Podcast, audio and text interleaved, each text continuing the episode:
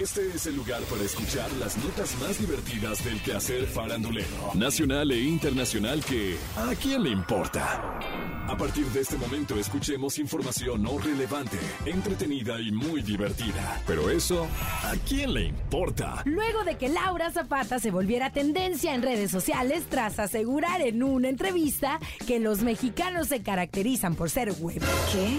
Yolanda Andrade la confrontó públicamente. Laura Zapata concedió una entrevista en la que destapó su postura política y esto dijo, somos un país de web. Les de estirar la mano. Por eso AMLO es tan popular. Y este les avienta, los maicea con dos pesos al mes y con eso se conforman. Esto por los apoyos sociales que hay para estudiantes, adultos mayores y otros grupos vulnerados. Como era de esperarse, los usuarios de redes sociales se dividieron, algunos a favor y otros en contra de su postura. Sin embargo, una de las críticas en su contra que más dio de qué hablar fue la que hizo Yolanda Andrade. ¿Qué dijo Yolanda? Los mexicanos no somos huevones. La huevón eres tú. Ya se te acabó tu maíz que te daba Talía. Ponte a trabajar.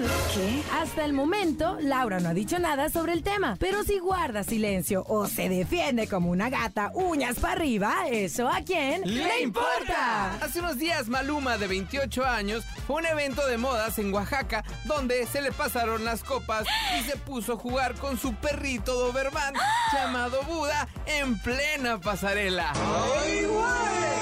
En la pasarela, Maluma estaba sentado hasta enfrente y se atravesaba para pedir que le sirvieran otra copita sin importarle que las modelos estuvieran pasando ahí por la pasarela. Se atravesó. ¡Ay, no, Lo divertido es que también llevaba a su perrito Doberman y entre los dos dieron todo un show.